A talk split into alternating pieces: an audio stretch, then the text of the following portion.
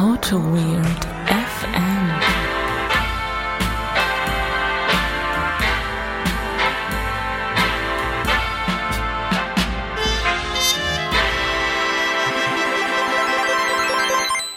So, da sind wir schon wieder mit äh, Auto Weird FM.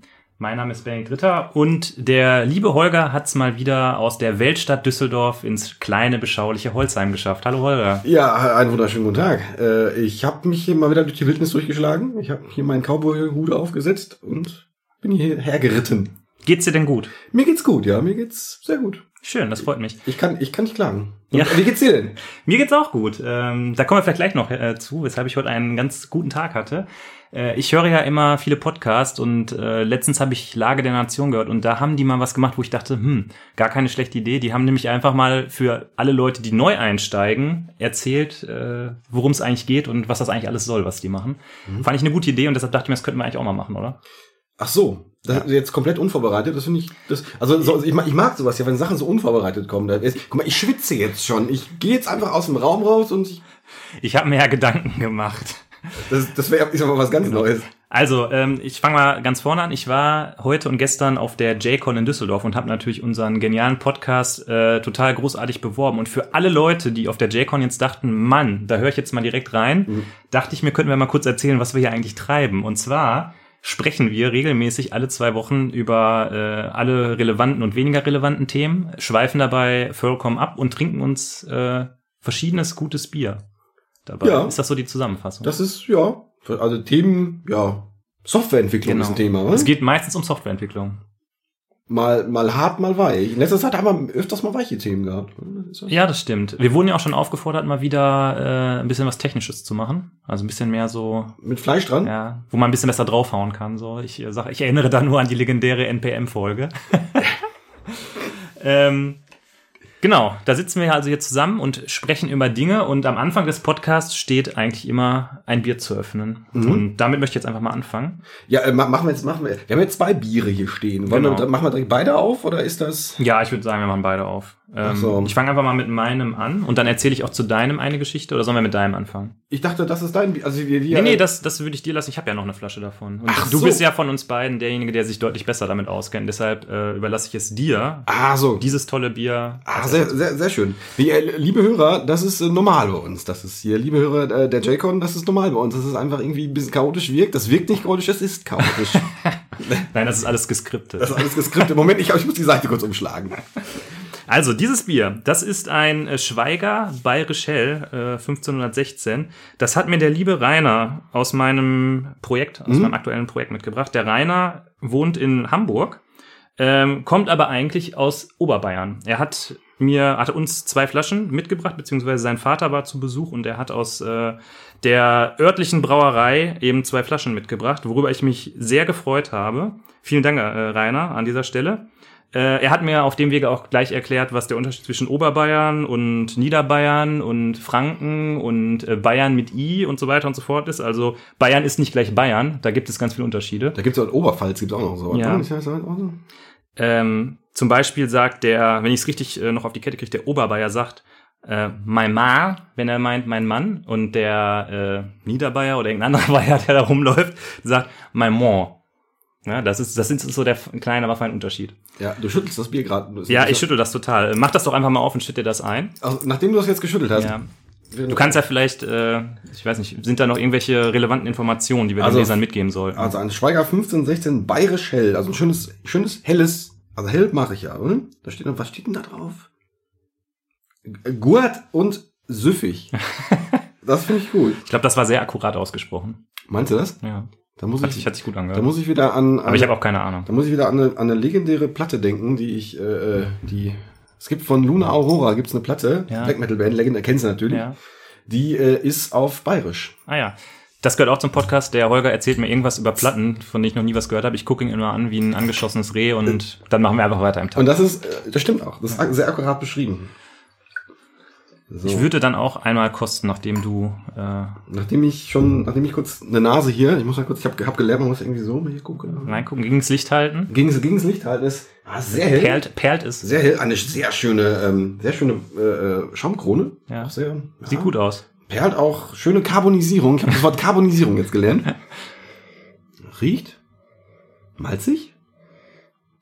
Ja, ich, muss, ich muss zugeben, ich, ich habe jetzt auf Facebook einen Typen, äh, äh, dem, dem folge ich jetzt, der trinkt die ganze Zeit nur IPA und f- filmt sich dabei. Ach so. Das, das finde ich auf der einen Seite total geil, aber das ist auch ein bisschen nervig. Aber, aber ist schon cool. Und Ja, man lernt dann so ein bisschen die Fachsprache, weil man braucht ja diese Begriffe, um das zu beschreiben. Ja, also Carbonisierung und, äh, ja, ich- malzig ist jetzt nicht unbedingt ein Fachwort, aber Carbonisierung finde ich schon mal gut. Ja, ja, nee, aber finde ich der Typ, ich finde ihn schon irgendwo beeindruckend, muss ich sagen. Aber ich trinke mal. Mhm. Prost.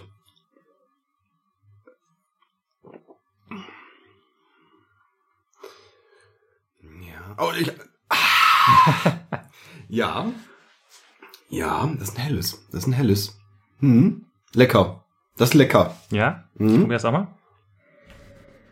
Mhm, Okay.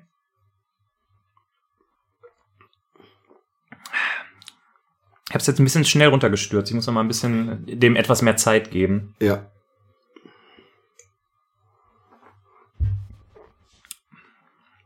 Also Doch. Es ist, es, es ist nicht sehr bitter. ist, ist schon schön. Also, also süffig passt. Ja. Das ist das, das kann man, das kann man sehr gut trinken. Vielen Dank dafür. Ja. Äh, dann gehen wir mal weiter. Hier habe ich nämlich auch was ja Besonderes irgendwo, eine äh, eine Monstrosität, möchte ich fast sagen. Reichst du mir mal bitte den Öffner? Ja. Und zwar habe ich hier ein ähm, John Malcolm India Pale Ale Craft Beer. Ein echtes John Malcolm. Ja. Für alle Leute, die äh, Craft Beer Fans sind und nicht, sich denken, boah, das kenne ich ja noch gar nicht von dieser Microbrewery, das muss ich sofort bestellen. Ja. Es ist äh, hergestellt für Rewe Zentral AG. Das heißt, Rewe hat scheinbar festgestellt, dass Craft Beer angesagt ist und hat einfach mal. Na, das Craft du, du meinst das kleine hippe Startup Rewe? Ja, genau.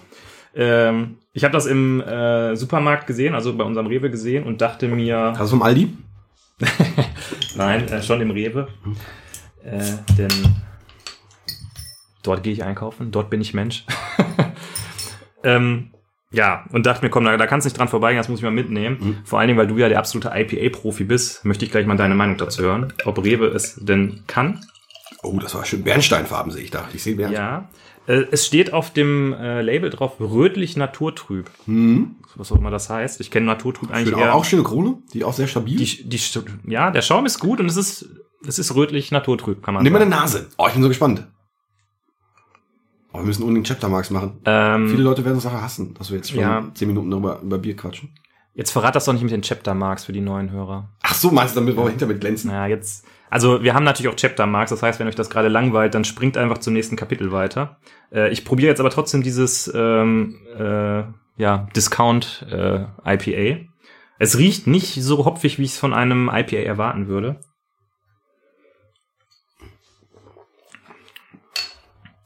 Ah, nee, also, nee. Meinst du? Nee, das ist nicht meins, keine Ahnung. Aber es kann auch daran liegen, dass ich einfach nicht so gerne IPA trinke. Ja, die Bitterkeit ist da, aber nicht so richtig fruchtig. Frucht kommt so ein bisschen, bisschen. Ja, ja, schon so ein bisschen. Schon so ein bisschen so ein bisschen Röstaromen. Ein bisschen.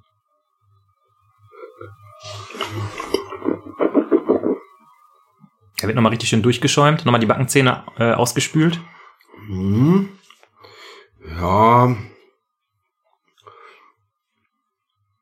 Ja. Also für so ein IPA, äh, IPA ist ja, ist ja sonst, also ist oft so eine, so eine Geschmacksbombe. Ja. Und das ist jetzt so ein Feierabend-IPA vielleicht.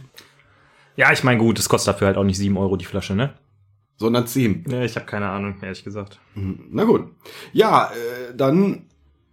Steigen wir mal ins Thema ein. Ach so. Ach nee, ich habe ja noch was anzukündigen. Wir haben zwei Sachen, habe ich ja sogar noch anzukündigen. Hoppla, habe ich ganz vergessen. Leute, ihr wisst vielleicht, wenn ihr Hörer der ersten Stunde seid, AutoWeird FM wird ein Jahr alt. Yay! Und zwar haben wir die erste Folge äh, im November 2016 veröffentlicht. Und wir haben uns gedacht, es ist doch eigentlich anders, um mal zu feiern, dass wir hier zusammen so lange äh, ein Projekt durchgezogen haben, für das wir schon äh, doch auch Lob bekommen haben, worüber wir uns sehr freuen. Und deshalb wollen wir ein äh, AutoWeird FM Geburtstagshörertreffen machen. Und äh, wir haben ja beim letzten Hörertreffen, dass wir zwei Stunden vor Beginn des Hörertreffens auf Twitter angekündigt haben, äh, den Hinweis bekommen, es wäre besser, das etwas länger im Voraus anzukündigen. Ja. Und das tun wir jetzt hiermit. Das Hörertreffen findet statt am Morgen früh. Nein, das Hörertreffen findet statt am 15.11. Nein. Doch, am 15.11. Das haben wir gerade nachgeguckt, am 15.11., das ist ein Samstag. Am 25. hast du mir Ach gerade- ja, stimmt, das steht auch hier. Sorry. am 25.11., natürlich, danke, dass du mich Am daran gesagt 25.11. Genau, nicht am- 25.11., nicht am 15., am 25.11. Ja, du bist ganz aufgeregt. Ja, also am 3.11. Nein, 25.11. Jetzt wieder äh, seriously. 25.11. Hörertreffen im Pechmariechen in Düsseldorf-Flingern.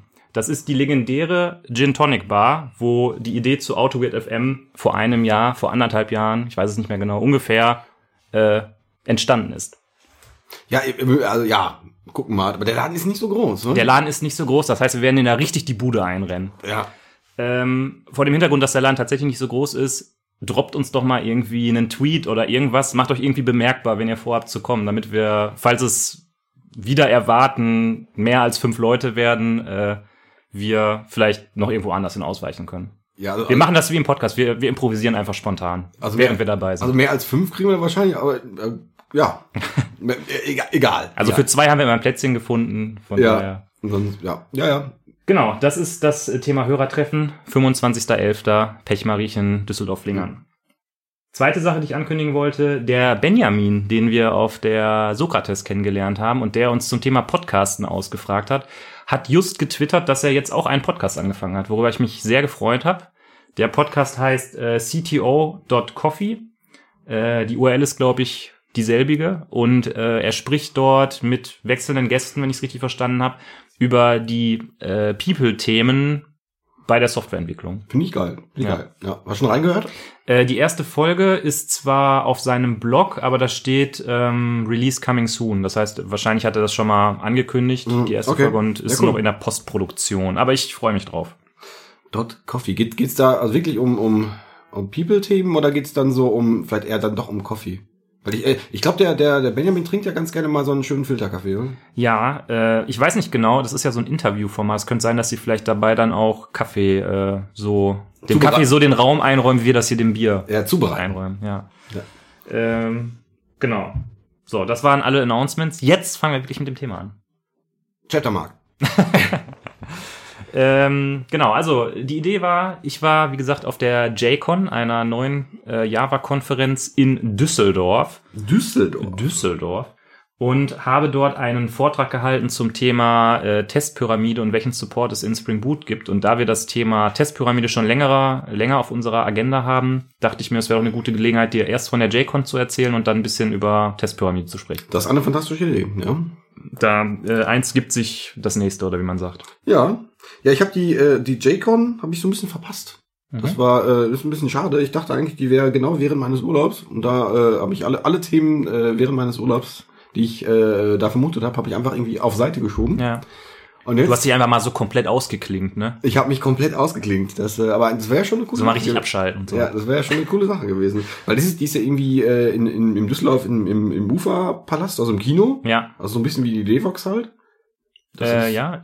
Und ähm, so wie die Devox. die Devox ist halt in Antwerpen in einem Kino. Ah, okay, das wusste ich schon Schon seit irgendwie jeher, glaube ich. Das, Ja. ist ja, das Location da ist total geil. Mhm. Und so ähnlich stelle ich mir das ja auch vor. Ne, Das ist, äh, ist halt etwas anders als jetzt eine klassische, eine klassische Konferenz, die jetzt halt dann irgendwie so deine, deine Hörsäle hat oder deine, oder deine. Ja. Oder häufig ist das ja, genau, häufig ist das ja so in so ähm, großen Hotelkomplexen, ne, die dann da noch so ein Konferenzcenter haben. Genau, genau.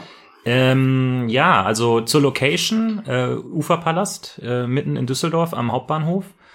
Was halt sehr geil ist, ich habe zwei Vorträge gehalten, wenn man so seine Slides dann auf einmal nicht halt auf so, auf so einem Beamer-Bild hat, sondern auf so einer gigantischen Kinoleinwand. Mhm. Äh, das ist halt echt cool, weil ähm, du kannst halt auch sehr kleinen Text auf die Folie machen. Das kann man trotzdem noch lesen, weil es einfach riesig ist. Mhm.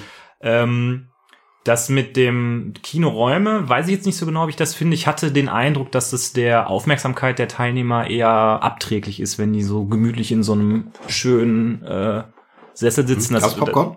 Äh, es gab, glaube ich, Nachos. Ah, okay. Also, ja, weiß ich nicht. War denn parallel auch noch Kinobetrieb? Also, also kamen Leute reingestürzt, die jetzt unbedingt Blade Runner sehen wollten? Nee, die hatten das so gemacht, dass die ähm, den oberen Bereich, also der Uferpalast ist irgendwie, da gibt's eine untere Etage, eine obere Mhm. Etage. Und der obere Bereich war eben für die Konferenz reserviert, da konnte man dann auch nur mit Ticket hoch und unten war aber normaler Kinobetrieb. Mhm.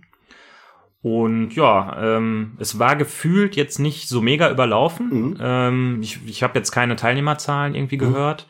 Ähm, meine Vorträge waren verhältnismäßig, für, also für meine Verhältnisse gut besucht. Ich mache ja immer so, ich habe ja jetzt mehrmals diesen Apache Commons Talk gemacht. Der ist ja eher so ein, wahrscheinlich, wo viele Leute drauf gucken und die gucken so auf so ein Konferenzprogramm. Hier, geil, shit, do it with Docker and hier, mach mal irgendwie was mit Kubernetes und keine Ahnung, in the cloud, bla. Und ich mache dann so, ja, Beyond String Utils. Und da denkst du so, wow, wie langweilig ist das denn? So ein paar Leute kommen dann doch immer, aber es war dann doch ganz gut besucht. Ich glaube, so 30, 40 Leute waren da. Ähm, ja, was sie ganz cool gemacht haben, ist der Bereich für die Aussteller. Das habe ich ja jetzt erst so erfahren, seitdem ich ein bisschen mit unserem Community Management zu tun habe, dass das äh, ein relevanter Punkt ist für Aussteller, dass da auch irgendwie Leute vorbeikommen. Mhm. Und die haben das so gemacht. Kennst du den Uferpalast? Warst du Ja, schon da? Da ist ja in der oberen Etage so, dass quasi auf der, äh, wenn du die Treppe hochkommst, auf der rechten Seite sind so die Fressbuden und äh, die Mhm. Toiletten. Und äh, links und rechts geht's dann halt zu Mhm. den Hotel, äh, zu den Hotels, zu den Kinosälen ab. Und genau auf dieser langen Fläche waren halt die Ausstellerstände auch, so dass du immer, wenn du den Raum gewechselt hast, direkt an den an den Mhm. Ausstellern vorbeikamst. Ja, Ja. Das so ein bisschen zur Konferenz an sich. Hast du ordentlich was an Swag mitgenommen? Nee, offen gestanden, ich bin da nur für meine Vorträge eingeflogen. Ich hatte das so ein bisschen, ähm, ja, wie, wie soll ich sagen, also schlecht geplant oder mir keine Gedanken drüber gemacht. Ich habe halt immer so gedacht, okay, da sind deine Vorträge, dann machst du da den, den Nachmittag, äh, gehst halt aus dem Projekt raus und da gehst du den Vormittag aus dem Projekt raus, machst den Vortrag und dann Mhm. gehst du wieder. Hab irgendwie die Konferenz gar nicht so richtig als solche wahrgenommen, was vielleicht jetzt auch ein bisschen doof war, aber Das ist schade wohl, aber naja. ja. Ja, ich meine, ich hatte dieses Jahr ja schon zwei Konferenzen und da muss man dann auch irgendwo, glaube ich, mal so ein bisschen gucken, dass man es Mhm. nicht übertreibt. Ja, ja. aber gut, du hast, hast ja einen Vortrag gehalten, von Ja. daher ist das ja, äh, ja, egal. Ähm, zu dem Vortrag, da kann ich dir noch eine lustige Geschichte erzählen, wie es dazu kam. Weil ich habe mich einfach komplett verrannt damit. Das war halt so, dieser Vortrag, also den Apache Commons Vortrag, den habe ich ja eh irgendwie in der Schublade, den mache ich dann halt, packe ich halt aus und kann den einfach erzählen, weil ich den jetzt auch schon so oft gemacht habe. Und dann hatte ich ja, also das ist so mein Schema im Moment, ja. Ich melde mich zu einer Konferenz an, reiche was ein, was ich schon hab, weil das habe ich halt. Und dann mache ich vielleicht noch was Neues, damit ich gezwungen bin, mal ein bisschen neuen Content zu erzeugen. Ne? Und dann hatte ich mir halt überlegt, weil so ein Call for Paper, der ist ja dann ein halbes Jahr vor, irgendwie dachte ich so, mach doch mal was zur Testpyramide, dein Bild auf Testing und was es da in Spring Boot so gibt, ne? Ist doch eigentlich eine coole Idee, die ganzen Ideen hast du ja schon im Kopf, kannst ja eigentlich direkt so hingehen, ne? Und dann ähm, war auf einmal Montag, diesen Montag, und ich dachte so, oh, muss ja irgendwie mal was vorbereiten, ne? Und dann habe ich mich hingesetzt, habe so die ersten Folien gemacht, dachte so, ja, okay, jetzt brauche ich ja irgendwie, damit ich die Folien richtig machen kann, brauche ich irgendwie so ein paar Codebeispiele oder so. Ja, machst du mal ein ganz kleines, minimales Demo-Projekt. Mhm. So, und dann fängst du an, ne? Angefangen zu programmieren. Ja, hm, ja, wenn du das richtig machst, dann brauchst du auch eigentlich so ein richtig gut ausmodelliertes Domänenmodell, weil irgendwie so eine Anwendung, die irgendwie nur Controller und Repositories hat und wo nichts so richtig passiert, ist ja auch doof. Ja, dann überlegst du dir mal kurz eine Domäne. Ja, okay, könnte ich irgendwas mit Aufträgen machen und dass man irgendwie so ein, so Delivery Price berechnet oder so. Und dann fängst du so an, bin ich so am Hacken, am Hacken, am Hacken, am Hacken. Und auf einmal stelle ich so fest, fuck, ich wollte hier was über Spring Boot erzählen und bin jetzt seit drei Stunden dabei, ein Domänenmodell zu programmieren, ne? What am I doing with my life? Und ähm, ja, dann habe ich da einfach viel zu viel reingepackt. Dann habe ich gedacht, ja komm, dann machst du auch noch Spring Boot 2, weil ist ja schon Milestone 5. Dann nimmst du auch noch JUnit 5 rein, weil ist ja auch irgendwie neu. Und habe halt einfach, keine Ahnung, fünf Fässer aufgemacht und saß gestern, gestern Vormittag vor meinem ersten Vortrag, also gestern habe ich halt ähm, diesen Apache Commons Vortrag gemacht, saß ich da, hatte das Demo-Projekt nicht fertig, hatte die Folien nicht fertig und wusste, dass ich halt heute den Vortrag halten muss. Und da bin ich so ein bisschen in Panik geraten. Echt, dich gibt's in Panik? Ja, also Also etwas weniger Gel ausgeglichen. Galgenhumor-Panik quasi. Okay. Und du hast es dann irgendwie äh, heute Nacht noch äh, gemacht.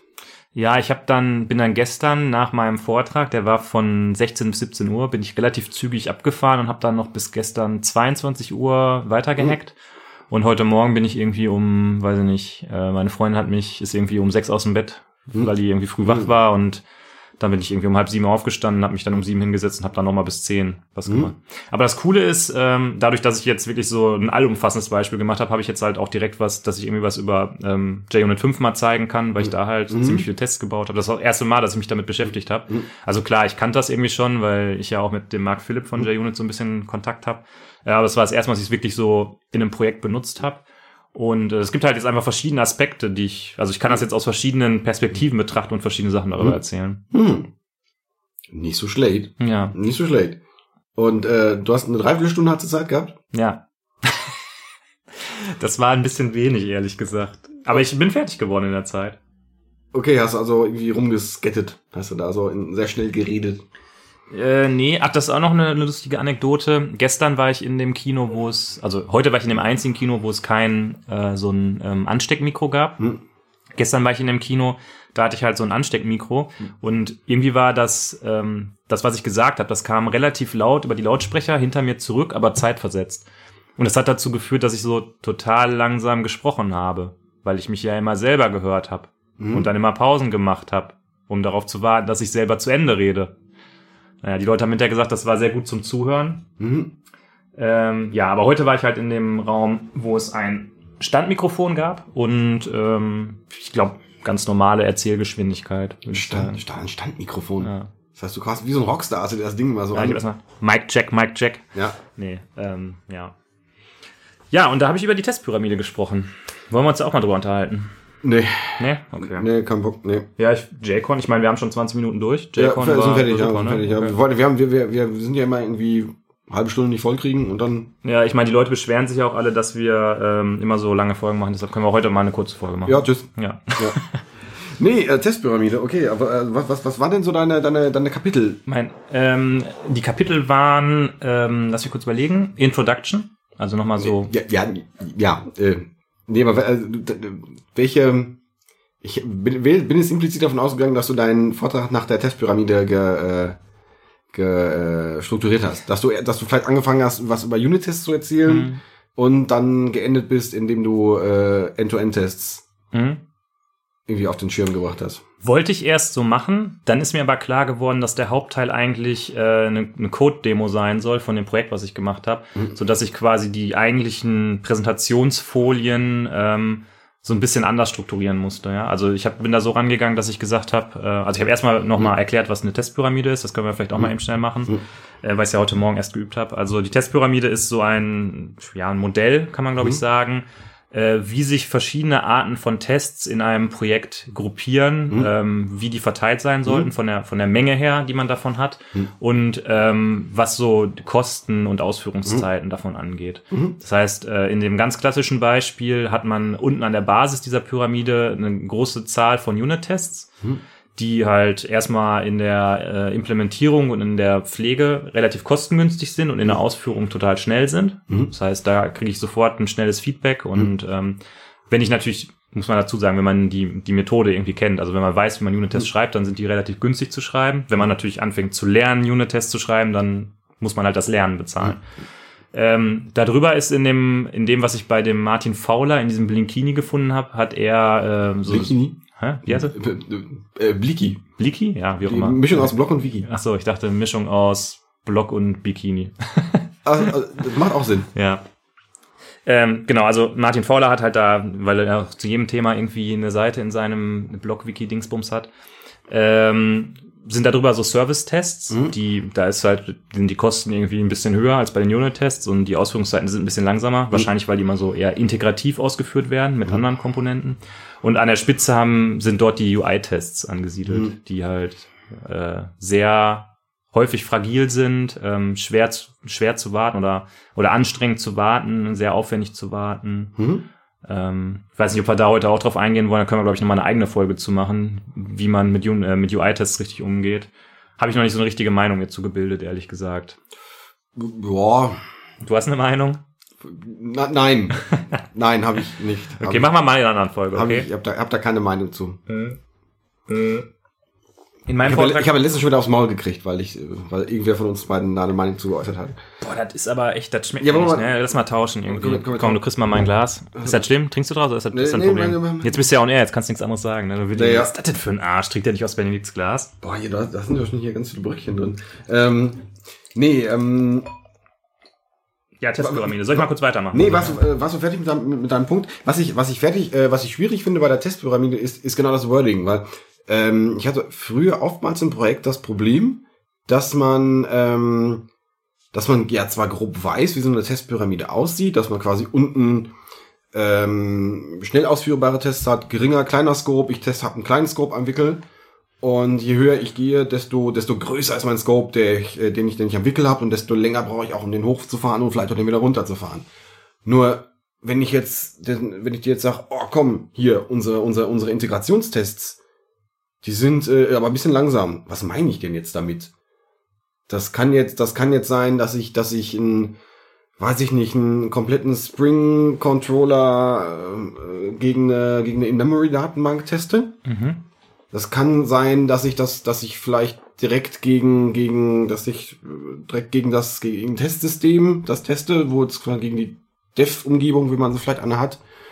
Oder dass ich noch viel andere, noch, noch viel größere Dinge habe. Ja. Also da finde ich, ist es, ist es relativ wichtig, äh, also ein gemeinsames, ein gemeinsames Verständnis von dem, von dem Wording haben. Oder das System-Test, was ist ein System-Test? Ja. Das ist, als ob wir es abgesprochen hätten. Ach, geil. Also wir geben uns hier wieder die Bälle in die Hand. Ja, in den Ähm, Lauf gespielt. Nachdem ich nämlich die Testpyramide vorgestellt habe, also ich habe dann da so eine Folie, da sind so ganz viele verschiedene Testbegriffe mit End-to-End-Test und Acceptance-Test und Penetration-Test und alles, was man so mal gehört hat. Und dann pick ich mir da so drei raus und sage, okay, ich spreche jetzt hier über Unit-Test, Integrationstests und Systemtests und baue so meine Pyramide auf, dass oben halt Systemtests sind. Das ist halt, ähm, ich glaube, das kann man durchaus so machen, kann man ruhig so sehen. Okay, unten sind halt Unit-Tests, Ja, ja. Integrationstests irgendwie ein bisschen schwieriger. Ja, weil es eben nicht genau das eins zu eins dem entspricht, wie der Fauler das auf seiner Webseite hat. Ähm, aber das ist halt die Freiheit, die ich mir dann da genommen habe. Und dann, Eieiei. ja, ja Hm. Inspect and Adapt. Ähm, dann nehme ich das, ähm, das Bild von dem Sandro Mancuso her, was der in dem Crafting Code Workshop macht. Ähm, und sagt, wo er halt sagt, so, okay, ich habe irgendwie so ein System und in dem System, da gibt es irgendwie ein Domänenmodell und äh, da gibt es irgendwie so Beans, die mit dem Domänenmodell interagieren und diese Dinge, die kann ich Unit testen. Ja. Das sind meine Unit-Tests. Dann habe ich am Rand Controller, Mhm. ähm, Schnittstellen zu anderen Systemen und Data Access, also in der Regel Repositories. Ja, das sind so, das sind so die Ränder von meinem System. Also du gehst von einer hexagonalen Architektur aus, oder? Ist das das ist das so? Also Ports, Nee, das hat- Ports und ein Adapter, wenn du, wenn du, wenn du sagst, irgendwie in, in, der Mitte ist mein Domainenkern und außen habe ich dann irgendwie Ja. meine Ja, gut, wenn du das jetzt mit dem Domänenkern, wenn du da mich jetzt so festnageln willst, dann geht's wahrscheinlich in die Richtung. Ähm, Ich will dich überhaupt gar nicht wissen. Nein, fühl, fühl dich frei. ähm, ich glaube, wo es äh, eher darum geht, ist zu sagen, okay, welche Komponenten in einem System, weil sowas wie Controller und Repositories hast du, glaube ich, in jeder Webanwendung. Ja? Also das hat jetzt nichts mit hexagonaler Architektur zu tun. Du hast immer irgendwie Controller, du hast immer irgendwelche Serviceklassen oder Service Beans, die Dinge tun und du hast immer irgendwie Data Access. Okay? Und du hast vielleicht auch Schnittstellen zu anderen Systemen. Okay? So, und äh, der Sandro sagt ja dann ähm, halt diesen, diese Beans und vielleicht, wenn du auch ein Domänenmodell rausgearbeitet hast Mhm. äh, und vielleicht hexagonale Arch- Architektur oder Clean Architecture machst, dann äh, ist das natürlich ein guter Punkt, um dort zu äh, Unit zu testen. Mhm. Und eben diese Schnittstellenobjekte, die testest du nur in- integrativ. Also du testest quasi einen Controller, indem du dir den Controller holst und die Service-Schicht dahinter wegmockst und Mhm. dann guckst, ob der Controller auf Request richtig reagiert. Okay? Und du testest ein Repository als Integrationstest, indem du sagst, ähm, ich stelle einen State in meiner Datenbank her und gucke, ob dieser State richtig ausgelesen werden kann. Oder ich schreibe etwas über das Repository und gucke, ob der State in der Datenbank der richtige ist. Ja, okay. Das heißt, du willst einen Controller niemals Unit testen? Richtig. Okay. Ähm, da können wir gleich die Details gleich beschreiben, weil ich möchte noch kurz sagen, was Systemtests sind bei mir oder Mhm. beim Sandro. Ähm, das ist eben, du fährst die ganze Anwendung hoch. Hm? Das heißt, alle Beans werden erzeugt, alles, alles läuft. Dahinter ist irgendwie meinetwegen eine In-Memory-Datenbank. Und dann schickst du einen Request gegen einen Controller und guckst, ob an den, an den anderen Schnittstellen, also entweder Schnittstellen zu Mhm. anderen Systemen oder an den Repositories, die Mhm. richtigen Seiteneffekte auftreten. Mhm. Weil dadurch, dass du einen Request machst, es muss irgendeinen Seiteneffekt geben. Wenn es keinen, keinen beobachtbaren Seiteneffekt gibt, dann würde deine Anwendung ja nichts tun. Das heißt, du wirst immer irgendwie eine Datenbank schreiben, du wirst immer irgendwas auf eine Queue legen, du wirst meinetwegen was berechnen und eine, eine Response zurückbekommen, die du prüfen kannst. Und so kannst du quasi, hast du quasi die Beans als Unit, äh, Unit getestet, du hast die Controller und so weiter integrativ getestet Mhm. und du hast nochmal so das Zusammenspielen, den Happy Path vielleicht als Systemtest getestet. Mhm. Und der Vortrag geht dann halt weiter und zeigt, wie man äh, das eben mit Spring Boot Mitteln relativ einfach erreichen kann. So, Okay. und jetzt du. Äh, ähm, äh, ich habe jetzt, jetzt hast du mich totgelabert. Nee, ich, mein, ich, ich, ich überlegte gerade, äh, Seiteneffekt, eine Response würde ich jetzt nicht als Seiteneffekt bezeichnen, sondern das ist schon so klassischer, äh, Ja, okay. das Ja, schon, also, äh, in eine Datenbank schreiben, ja, Ja, aber, ähm, ja, okay. Äh, Was, was war das jetzt? Ich Wir kamen gerade von, also du, du Ach, warst so. gerade ein Controller und Unit-Test. Genau, äh, du willst einen Controller niemals Unit testen, okay? Weil in deinem Bild der Controller mh, keine Logik enthält. Richtig. Der Controller, der, also der jetzt wieder auf Spring Boot Mhm. runtergebrochen, äh, da sind Controller ja Java, Mhm. Java-Klassen und die haben Methoden, die für die verschiedenen Routen äh, da Ja. sind und das behandeln. Und du bekommst in die äh, in die Händler, in die Händlermethode quasi Mhm. ein fertiges Java-Objekt reingereicht. Das Ja. sozusagen, wenn du jetzt irgendwie JSON annimmst, ähm, dann kümmert Mhm. sich da schon irgendwie eine Serialisierung drum, da ein Objekt rauszubauen und Mhm. macht eine Validierung und so. Und in meinen Controller ist es dann so, die Daten kommen rein Mhm. und die werden höchstens nochmal umgemappt in ein anderes Objekt, in eine andere Objektstruktur, weil ich halt diese, dieses REST-Transportobjekt, das will ich nicht aus der Webschicht Ja, rausreißen. ja, das ist richtig, verstehe ich. so, und dann sage ich irgendeinem Controller, äh, Quatsch, irgendeinem Service oder irgendeiner Bean halt, mach mal was damit und gib mir eine Antwort. Mhm. So, das heißt, ähm, das zu Unit testen ist halt irgendwie sinnlos, weil das, was halt wichtig ist, sind so Sachen wie Validierung über irgendwelche Annotationen, die da dran stehen. Mhm. Funktioniert die Serialisierung wie richtig? Äh, zwei Punkte hätte ich. Ja. Äh, zum einen, ähm, äh, würdest du dann so einen Controller niemals test-driven entwickeln? Warum nicht? Äh, also test-driven im Sinne von, ähm, ich schreibe erst einen, erst einen Unit-Test, der aus dem der, der Controller irgendwie rausfällt. Achso, du meinst, weil die so langsam sind, die Tests? Nee, einfach nur, äh, ich, ich könnte mir das durchaus so vorstellen, dass ich, dass ich aus welchem Grund auch immer einen Test habe, ähm, der als, als, als Ergebnis halt so einen Controller hat, der erstmal, wo alle, alle äh, Endpunkte weggemockt sind. Ich, ich habe noch nicht, jetzt noch nicht weiter drüber nachgedacht. Also du, du, du, du guckst schon Alle, alle. Endpunkte weggemockt. Was meinst du jetzt mit den Äh, Endpunkten? für- ein Controller redet äh, in meinem Bild mit irgendwelchen Services Ach so, ja, okay.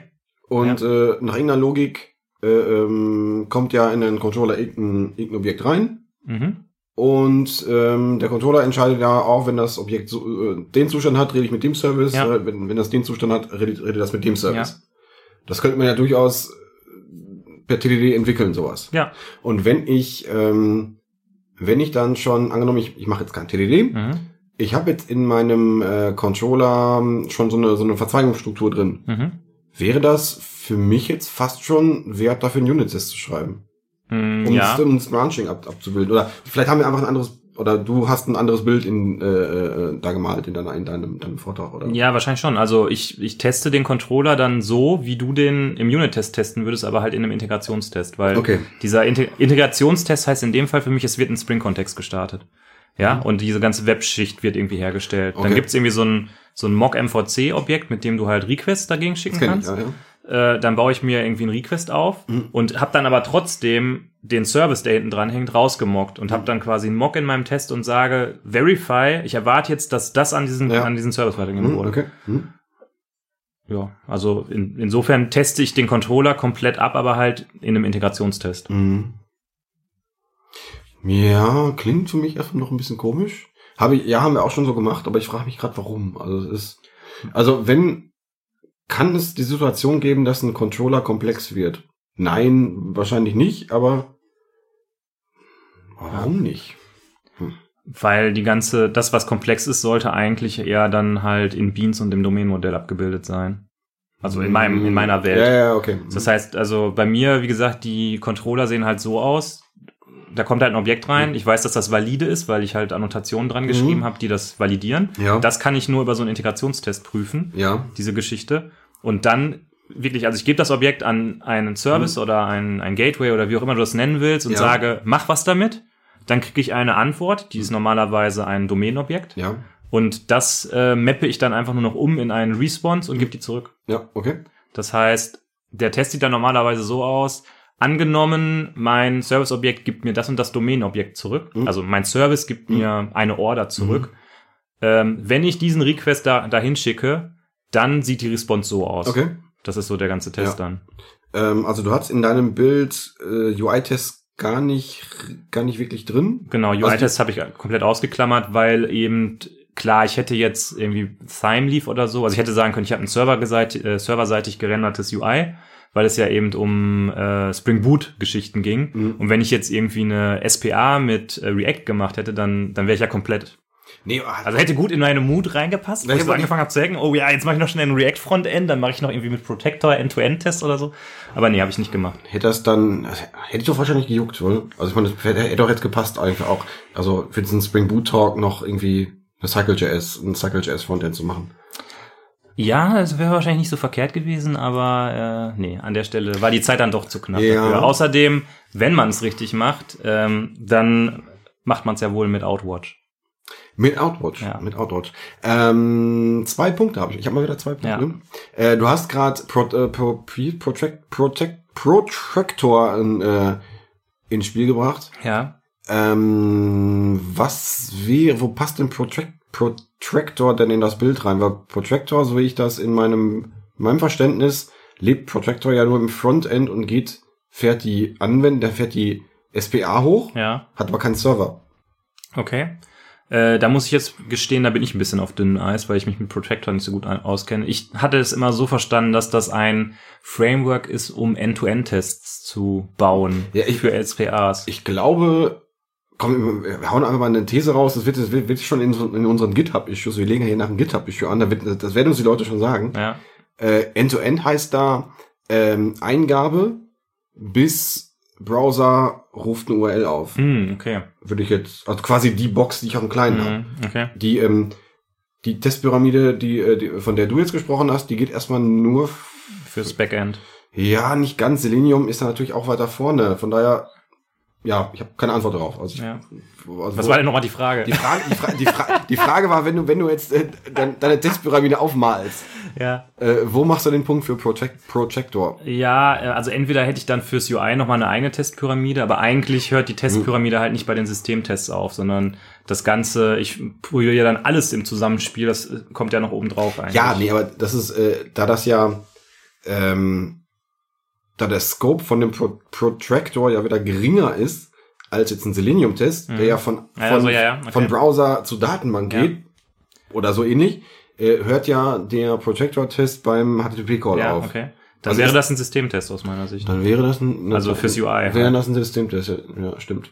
Äh, ja, okay, Haken dran. Zweiter Punkt, sowas wie so Beha also BDD, äh, äh, Behavior Driven Tests, Mhm. sowas wie Cucumber, JBehave. Ja. Die wären auch auf Höhe von Selenium anzusiedeln? Ähm, es kommt doch an, was du damit machst. Also wenn du jetzt mit äh, Cucumber wirklich ähm, Acceptance-Tests schreibst, da habe ich jetzt einen ganz neuen Blick drauf. Da wollte ich eigentlich noch mal eine eigene Folge mit dir zu machen. Oh. Aber ich habe mich, ich hatte Dann hör auf. Ja, soll ich jetzt aufhören? Nein, komm, Nee. jetzt hast du es schon gefragt. Ja. Ähm, ich hatte das, das Vergnügen, ähm, in dem Projekt, in dem ich jetzt bin, mich mal mit dem Markus Gärtner zu unterhalten. Mhm. Das ist ja auch jemand, der sehr äh, viel unterwegs ist in der äh, Software-Crafting-Community. Und der hat mir mal seinen Blick auf äh, Akzeptanztests äh, erzählt. Der hat auch ein Buch irgendwie dazu geschrieben. Und ähm, das fand ich ganz interessant, weil ich hatte auch immer gedacht, Akzeptanztests, die müssen ja so komplett durch die UI Mhm. gehen und jedes Feature muss quasi dann einmal so im Prinzip durchgeklickt werden. Und dann hat man halt diese ganzen Schmerzen, dass das dann sehr äh, fragil ist und mit Async Waits und dann ist das irgendwie nicht da und dann geht er kaputt und dann mal funktioniert er, mal funktioniert er nicht. Und der Markus, ähm, wenn ich ihn richtig verstanden habe, ähm, hat mir das so erklärt, dass er also auch wieder so im Clean Architecture Gedanke halt ein Domainmodell bauen würde und die Akzeptanztests sollen eigentlich die Business Rules testen. Mhm. Ne? Also der der Fachexperte sagt irgendwie ähm, wenn die und die Eingaben da sind, dann erwarte ich, dass der berechnete Preis X beträgt. Also sind eher auf deinem äh, ja, auf deinem Domänenkern, auf deinem Domänenobjekt, wenn, wenn du das so du, aus, ausmodelliert hast, dass, dass du, dass die Log dann, dann, dass du kein, äh, wie, äh, wie, gibt's, gibt's da einen deutschen Begriff für, für das Anemic äh, Domain Model, das äh, anämische, Ja, wenn du kein anämisches Dom Domain-Modell Richtig. hast, sondern ein, Genau, also ich habe es so verstanden, dass es im Prinzip dann ein äh, ja so ein, so ein Systemtest ist für das Domainmodell. Also dass, wenn man das Domainmodell wieder als System versteht, ähm, quasi ein Test, der dieses ganze Modell ähm, materialisiert. Ja, Zum Beispiel über äh, Bilder und Templates. Also es war auch ein Tipp, den er mir gegeben hat, dass du halt für zu jedem Domainmodell hast du irgendwie ähm, Bilder, wenn es Sinn macht, und Template-Klassen ja, in deinem Testbereich. Dann hast du zum Beispiel, wenn, also in meinem Beispiel habe ich halt eine Anwendung, die äh, verwaltet Orders. Mhm. Und dann habe ich halt eine Small Order, eine Medium Order, eine Big Order, ähm, die halt entsprechend zusammen konfiguriert wird. Und äh, dann kannst du es halt ganz gut in den, ähm, in den Akzeptanztests abbilden, indem du sagst, ähm, du konfigurierst nur noch das in, äh, in deine Template-Objektstrukturen rein, was gerade relevant ist für den Test. Also wenn du zum Beispiel sagst, keine Ahnung, das Gewicht ist relevant von der Order, Mhm. dann sagst du, angenommen, ich habe eine, eine mittlere Order mit dem Gewicht 5 Kilo. Ja. Dann erwarte ich, dass das. ja, ja, okay, ne? verstehe ich, verstehe ich. Ähm, Aber äh, sorry, dass ich jetzt wieder reingrätsche. Der Punkt ist halt, ähm, wo, wo ist dann, also welchen, welchen Raum haben dann diese Selenium-Geschichten, die ja auch irgendwo relevant sind? ähm, es wird voll die epische Folge. Wir sind schon 40 Minuten bei und noch kein Ende in Sicht, Ja, weil ich nee. habe ich hab gerade ich habe noch einen Punkt gerade, weil also mehr, du hast noch einen Punkt und ich hole gleich auch noch eine neue Flasche Bier. nee, Der Trend geht zum Zweitbier. Das sollten wir machen. Ähm, den, ähm, ähm, ähm, ähm, ähm, die Akzeptanztests, so wie du sie beschreibst, sind dann, würde ich als feingranularer, deutlich feingranularer als den Selenium-Test jetzt Ja. beschreiben. Der Selenium-Test, der stellt halt sicher, dass die Anwendung nicht abraucht, wenn der Nutzer mal einmal was eingibt. Ja. Im Selenium-Test würde ich jetzt nicht abtesten, äh, äh, wenn ich jetzt, also ich, ich würde jetzt nicht in der UI irgendwelche besonderen Konstellationen abtesten. Also Ja. wenn, wenn ich jetzt eine Medium-Order äh, ausgewählt habe und dann noch der Nutzer dieses und jenes Geburtsdatum hat und, äh, und dann noch, weiß ich nicht, äh, der Fokusverlust auf dem Feld war, Ja. wie reagiert die UI da drauf? Das, Ja. würde, das würde ich nicht in einem Selenium-Test abtesten. Sei denn, es ist mal eine Kerndomäne, aber das ist ja höchstwahrscheinlich nicht der Fall. Ähm, dann kann ich in dem, in so einem Acceptance-Test, wie du ihn gerade beschrieben hast, ähm, etwas, etwas genauer werden. Ja. Also zumindest, ja, ich, ich versuche eher so auf, auf Business-Ebene, also auf, auf, auf ähm, ähm, ähm, ähm, ja, Geschäftswertebene, also weniger jetzt, äh, ich kümmere mich da nicht um Nullpointer, sondern ich Mhm. kümmere mich da nur um, um Business-Transaktionen. Ja. Also was mir da ein bisschen bei fehlt bei diesem Modell, ich finde das total klasse, wir haben das im Projekt jetzt auch gemacht, weil das total genial ist, um äh, eben ähm, zu transportieren, wie die Regeln sind in dem System. Und ähm, du bist halt, die, also ich meine, das Domainmodell ist halt der Kern, da steht halt drin, wie die Businessregeln sind und du hast halt die Tests und die Spezifikationen, die das beschreiben. Ähm, was halt so ein bisschen fehlt, ist dieses, eigentlich soll ja der Akzeptanztest so sein, wenn der, wenn der grün ist, dann ist, dann bist du fertig quasi. So, wenn, wenn der bei uns grün ist, dann haben wir kein UI. Das ist halt so ein bisschen. Ja, aber das, das sind dann, glaube ich, zwei verschiedene, zwei verschiedene Sichtweisen auf Acceptance-Test. Mhm. Weil, ähm, ähm, wenn der Acceptance-Test, den du gerade beschrieben hast, grün ist, heißt das, dass dann Domäne irgendwie einen Zustand hat, der erstmal soweit okay ist. Mhm. Und ähm, wenn du so, einen- so, einen- so einen End-to-End-Acceptance-Test hast, äh, ja, dann hast du halt dann deinen, hast du deine UI komplett Ja. mit abge, abgedingst. Ähm, ich würde noch mal gerne zu diesem äh, Selenium UI-Thema zurückgehen, äh, weil ich ja von dir weiß, dass ihr das im Projekt macht. Ich frage mich halt, angenommen, ich habe so ähm, mein Backend so getestet, wie ich das in Mhm. meinem Kopf irgendwie habe, wo ich glaube, dass man eine ziemlich gute, ein ziemlich Mhm. gutes Gefühl dafür hat, ob das funktioniert oder nicht. Und angenommen, ich hätte mein UI, weil ich mache irgendwie eine React-Anwendung, da habe ich irgendwie ganz viel Jest-Tests, also habe Unit-Tests, habe ich einen Haken dran. Ich weiß nicht genau, was Integrationstests dann in meinem in meinem Bild äh, in einer React-Anwendung sind. Lassen wir jetzt mal weg. Und ich habe aber mit Protector eben das getestet, was du gerade noch erzählt hast. Also quasi von User gibt was ein, bis es wird hinten Mhm. irgendwie was abgefeuert.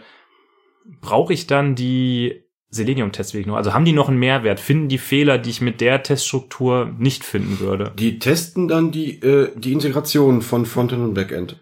Und auf einer, auf einer, auf einer Ebene, die, äh, die die Anwendung wirklich ist und die, die ich mir jetzt nicht ausgedacht habe. Mhm. Und das, das ist eine, dann lieferst du let- letztendlich ja schon eine Begründung, weswegen die nicht so, äh, nicht so tief sein müssen. Und also bei uns ist das gerade so, dass wir da wirklich nur einen, einen also den ein, einen mehr oder weniger trivialen Durchfluss durch die Anwendung durchtesten. Ja, okay. Was mit Selenium auch immer noch ein bisschen wackelig ist. Mhm.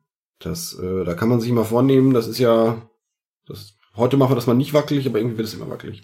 Äh, macht ihr denn, sorry kurz, macht ihr denn Selenium mit Java oder wo? Auf, Mit Java, ja. Okay. Es gibt ja noch dieses seleni.de, kennst du das? Ja. Okay, okay. Das hilft also auch nicht. Äh, äh, was hilft dir das was? Also, Also es, Selen- es, ich meine, vielleicht meinen wir gerade was Unterschied. Es gibt so eine Library, die heißt, glaube ich, Selene IDE oder sowas. Das ist so ein Rapper um Selenium, der das alles nochmal ein bisschen cooler macht. Ach so, nee, ich dachte, du meinst jetzt, es gab, ich weiß gar nicht, gar, gar nicht mehr, ob es den gibt, es gab mal früher TM äh, eine Möglichkeit, ähm, Selenium-Test aufzuzeichnen. Ach so, ja, ja, das ist ja totaler Käse, oder? Ja, das ist, ist relativ hilfreich, um, um mal so, hier so einen Klickpfad aufzuzeichnen. Die Tests, die da rauskommen, sind unwartbar Mhm. und die musst du sowieso neu, ähm, neu äh, strukturieren, wenn, wenn, wenn die halt länger halten sollen. Ich hatte es aber durchaus im Projekt mal, dass wir, ähm, dass wir das als, als Tool genutzt haben. Ja.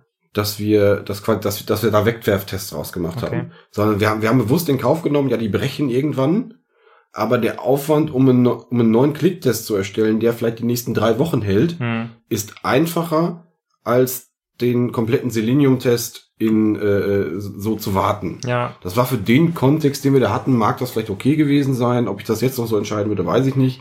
Aber mag, mag ein Weg sein. Weil äh, so ein Klickpfad eben aufzuzeichnen, ist relativ easy Hm. damit. Und äh, Okay. also, Also, wir, haben, wir haben es eher als Mittel genommen. Also erster Ansatz war nicht, das in ja, ja, war nicht, das im CI auszuführen. hm. Auch.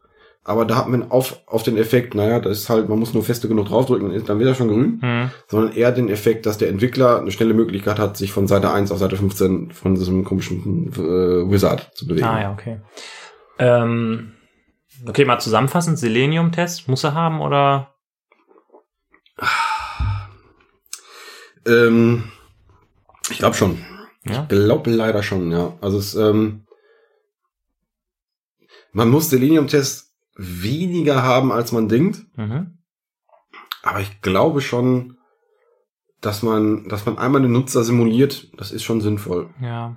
Dass man, dass man alle Bugs, die man kriegt, über Selenium nachbaut. Da habe ich auch schon mal so die These gehört, ja, wenn Bugs reinkommen, dann muss ich natürlich im Selenium-Test Mhm. so nachbauen und dann ist das ja, würde ich nicht machen. Also äh, Selenium-Test, ich habe noch kein Projekt erlebt, wo Selenium-Test einfach so easy funktioniert haben. Die waren immer sehr, sehr teuer. Ja. Ja, wir haben jetzt bei uns in der Anwendung noch so den Spezialfall, dass wir sehr viel mit Drag and Drop machen. Da hat man natürlich mit Selenium wahrscheinlich auch sehr viel Spaß. Und da wüsste ich jetzt gar nicht, ob das überhaupt ohne weiteres so gut funktioniert. Weiß ich nicht, geht wahrscheinlich irgendwie, aber das, ähm, ja. Naja, okay, äh, interessant. ja. Da würde ich gerne noch mal irgendwann demnächst vielleicht ein bisschen länger drüber sprechen, wenn Ja. wir da noch mehr zu haben. Ja, das können wir, können wir tun. Können Ja. wir tun. Äh, ich habe noch einen anderen Punkt, der liegt hier. Ja, okay, erzähl mal.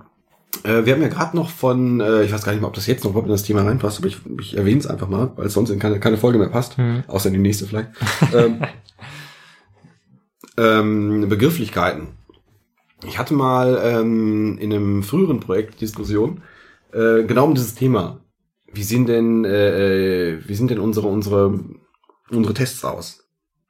Und da gab es allein schon über den Begriff Unit-Tests ähm, Begriffsunstimmigkeiten. Äh, Mhm. Hatte ich glaube ich schon mal erwähnt. Also von einer Seite kam die Bezeichnung Unit-Test, ist alles das, was, was mit JUnit ausgeführt wird. Okay. Das ist steile These. Ja, das war leider- leider die Mehrheit im Projekt. Okay. Da muss man, muss man schon gegen anarbeiten. Und äh, eine andere, andere Sichtweise war, äh, ja, Unit-Test ist ja gar nicht so richtig definiert. Unit ist ja nur so eine Einheit. Ja. Ob jetzt Unit unbedingt immer eine Klasse zu sein hat, naja, es kann ja auch mal eine Funktion sein, die man halt nur so kontextlos testet. Ja, Mhm. kann sein, ist jetzt in Java ein bisschen schwierig, aber kann man auch machen. Aber ja gut, Unit heißt ja jetzt nur Einheit, also Scope, also könnte mein System ja auch die, Unit sein. Ja, Okay. Also sind meine, zum Beispiel meine Spring-Tests, wo ich den Spring-Kontext hochfahre, ja auch irgendwo von einer gewissen Brille aus ein Unit-Test, weil ich ja, äh, weil das ja mein Container ist, den ich hochfahre und ich betrachte das jetzt als Unit-Test. ja, okay, das ist natürlich schon sehr, äh, Im- den, der Begriff sehr, sehr weit ausgelegt. Ja, genau, und das war halt, ähm, den Punkt, den der Kollege da gemacht hat, der war gar nicht so falsch, der ging in die Richtung, dass man, äh, das, was du gerade auch an, angesprochen hast, dass man ähm, auf verschiedenen Ebenen vielleicht eine Testpyramide hat. Du meinst ja, Ja. gerade auch schon, ich habe vielleicht im, äh, im, im Browser eine Testpyramide, im, im, im Backend eine Testpyramide und er ging dann so weit, ja, ich habe vielleicht eine Testpyramide noch für einzelne Subsysteme, die ich, die ich dann dabei habe. Der Ansicht kann nicht sein. Ich persönlich finde, dass diese, dass diese Aufweichung der Begriffe eher hindert, als dass es, äh, dass es, dass es irgendwie einem hilft. Mhm. Ähm, wo wollte ich jetzt eigentlich hin? Ähm, Aber er hat da durchaus einen Punkt. Ja. Das ist, äh, aber ich fand's, ich fand es schwierig, ähm, da auf einen Nenner zu kommen, weil es gibt ja irgendwie gerade beim beim beim Terminus Unit Test und vielleicht auch den Termin, Terminus Unit Test im Bereich Java oder einer objektorientierten Pro- Programmiersprache, ja, das ist die einzige Stelle, wo man einigermaßen einen, einen äh, Common Common Sense hat. Ja. Ja, anscheinend ja nicht. Ja, also so ein keine Ahnung, ich glaube, Martin Fowler hat da, oder ein Uncle Bob hat da eine, eine, eine, Meinung zu, also die, die Großkopf dieser Welt. Ja. Und ähm, aber wenn man selbst über solche Begriffe dann noch diskutieren muss, ist finde ich das dann, das ist dann schwierig.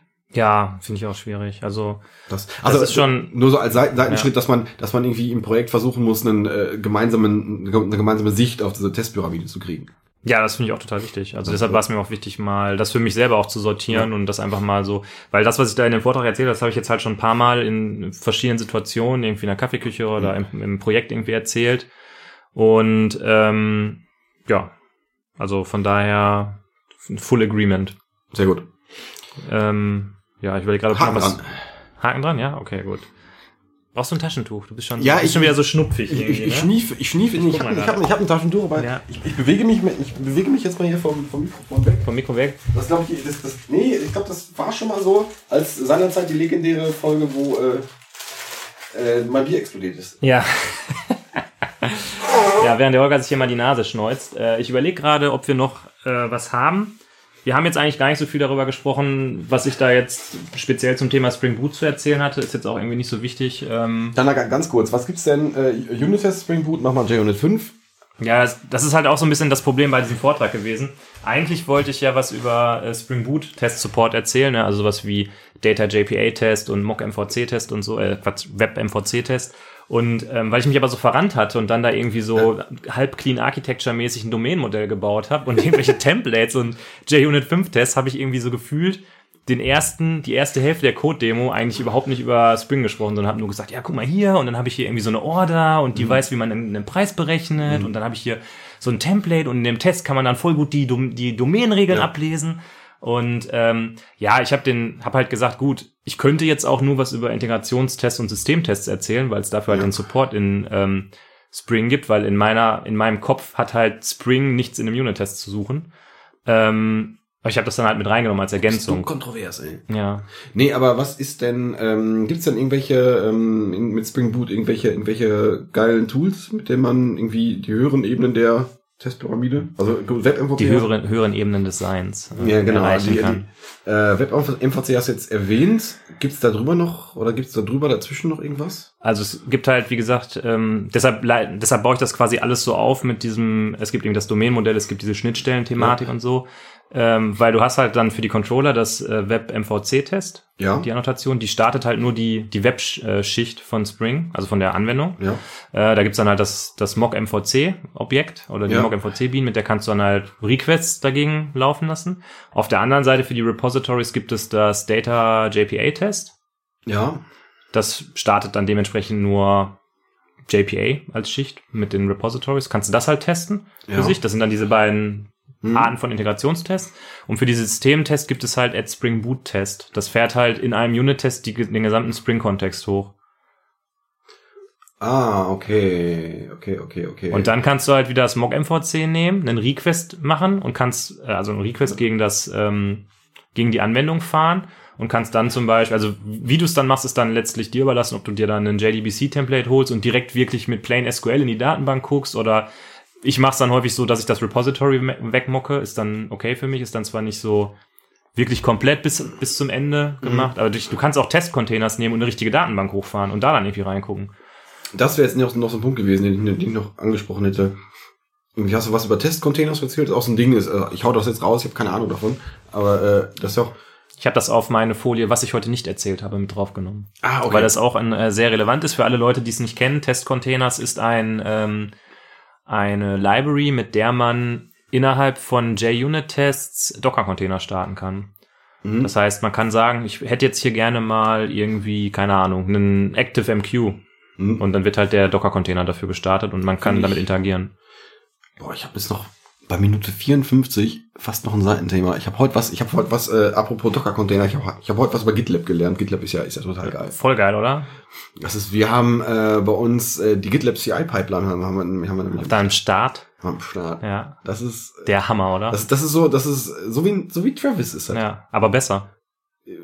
Ja, ja, weil weil man kann noch ein bisschen, ein bisschen konfigurieren. Du kannst, Richtig. dann, kannst deinen eigenen Docker-Container eben noch da, dazu holen. Das Ja, du kannst vor allem die Stages selber definieren, die es gibt. Das ist Das ist ja das Geile daran. Bei Travis gibt's halt nur äh, ja Before und Script und After. Ja. Und bei GitLab bist du völlig frei. das ist, äh, und das ist, äh, das ist schon geil. Geil, ja. Und dann noch so ein cooles UI dabei. Das macht einfach Spaß. Das ist Also, einfach also ich habe ge hab gestern zum ersten Mal habe ich irgendwie auf Merge gedrückt, aber Merge only if Testbild succeeds. so geil, oder? Ist das ist das Hammer? Ja. Das habe ich dir doch vor, vor vier Wochen oder was erzählt, als wir die Folge Die bunte gemischte Tüte gemacht haben. Da haben wir doch über GitLab gesprochen. Da habe ich das alles erzählt. Habe ich aber nicht zugehört. Ja, ich merk's. Unglaublich. Das ist Aber ich würde sagen, ja, äh, das war natürlich ähm, Merge only if Bild succeeds. Der erste ähm, der erste ähm, Bild ist natürlich nicht durchgelaufen, weil Ja. irgendwelche Kubern- Kubernetes Cluster nicht, nicht nicht vernünftig hochgefahren sind, weil da muss man natürlich nochmal drauflegen. Ja. Aber okay. Aber trotzdem geil. ja gut. Also es scheint im Betrieb ein bisschen anspruchsvoller zu Ja. sein, aber wenn es läuft, ist es cool. Ja, wenn es läuft, ist cool. Ja, ja geil. Aber Holger, ähm, bevor jetzt die anderen auch nicht mehr zuhören, Mhm. die sich hier, die uns jetzt hier die letzten 55 Minuten begleitet haben, Mhm. äh, hast du noch letzte Worte, oder? Ähm, äh, mal wieder nicht. Ich finde es schade, dass, dass ich die JCon komplett verpasst habe. Hm? Ich finde es komplett, dass ich mal wieder einen Vortrag von dir verpasst habe. Ähm, nö, sonst ähm, nächstes Jahr JCon. Ja. Äh, ich würde vorschlagen, wir gehen gleich in mein Wohnzimmer, dann werfe ich meine Folien mal äh, auf den Fernseher und dann äh, mache ich einfach nochmal den ganzen Vortrag nur für dich. Ja, gerne. Da, da kämpfen wir uns nochmal durch. Ja. Nein, äh, JCon, ich finde es auch gut, dass wir in Düsseldorf nochmal so eine lokale Konferenz Ja. bekommen. Äh, Wenn es nächstes Jahr wieder stattfindet, werde ich auf jeden Fall auch mal wieder ein, zwei Tage vorbeischauen. Mhm. Ähm, für alle Leute, die neu dabei sind und auch für alle, die schon länger dabei sind und es immer noch nicht gemacht haben, äh, wir sind jetzt am Ende der Folge angekommen, aber bevor ihr abschaltet, solltet ihr noch äh, mir lauschen und äh, lernen, Hört ihm zu. hört ihm zu, äh, wie ihr mit uns interagieren könnt. Ihr könnt nämlich erstmal nach iTunes gehen und diesen Podcast mit fünf Sternen bewerten, weil wenn man fünf Sterne hat, dann ist das immer gut. Fünf Sterne sind besser als vier Sterne und deshalb äh, solltet ihr fünf Sterne geben. Dann werden wir auch von anderen Leuten gefunden, die diesen tollen Podcast vielleicht noch nicht kennen. Wir haben einen Twitter-Account, der genauso heißt wie der Podcast, AutoWeirdFM. Da könnt ihr uns antwittern. Wir freuen uns auch, wenn ihr unseren äh, zweiwöchentlichen, wir haben eine neue Folge gemacht, Tweet retweetet. Mhm. Und äh, ihr könnt über gerne über Twitter Lob und Kritik äußern. Ansonsten gibt es auf unserer GitHub-Seite ein Issue zu jeder Folge. Das heißt, wenn ihr irgendwelche Gedanken habt, wenn ihr glaubt, wir haben irgendwas vergessen oder was Falsches gesagt, kommt ja auch schon mal vor, wenn man hier beim dritten Bier sitzt, dann äh, kommentiert uns das doch auf unsere äh, GitHub-Seite. Und äh, ich glaube, damit haben wir es geschafft, ne? Wir haben es geschafft. Es hat Spaß gemacht. Es war großartig. Ja, ich fand's gut. Ich habe zwar ein bisschen viel geredet, habe ich zwischendurch gemerkt, aber ähm, Du hast ja auch einen Vortrag gehalten. Ja. Also du musst ja offenbar wissen, bist du während deines eigenen Vortrags nicht zu Wort gekommen. bist. Du musst einfach jetzt mal. Äh, Ja. Hast du auch Spaß gehabt? Hat's dir, also ich, ich fand's toll. ich fand's auch super. Ja. Ich, ich hatte, Wir gehen jetzt voll da, da, dazu über, uns immer in den Folgen selbst zu loben. Das hast du ja letztens schon nein, gesagt. du. Ja. Ich fand's scheiße. Okay, komm, jetzt, jetzt ist aber wirklich gut hier. Leute, äh, macht's gut, wir hören uns beim nächsten Mal. Bis dahin. Tschö.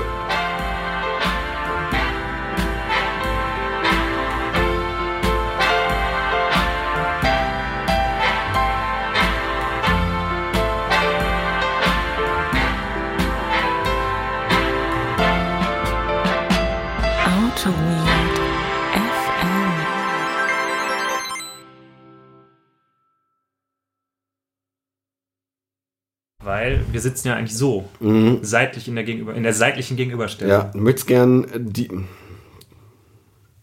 Du möchtest dinieren? Ja. Die. oh Gott, also das kommt auf jeden Fall in die Outtakes.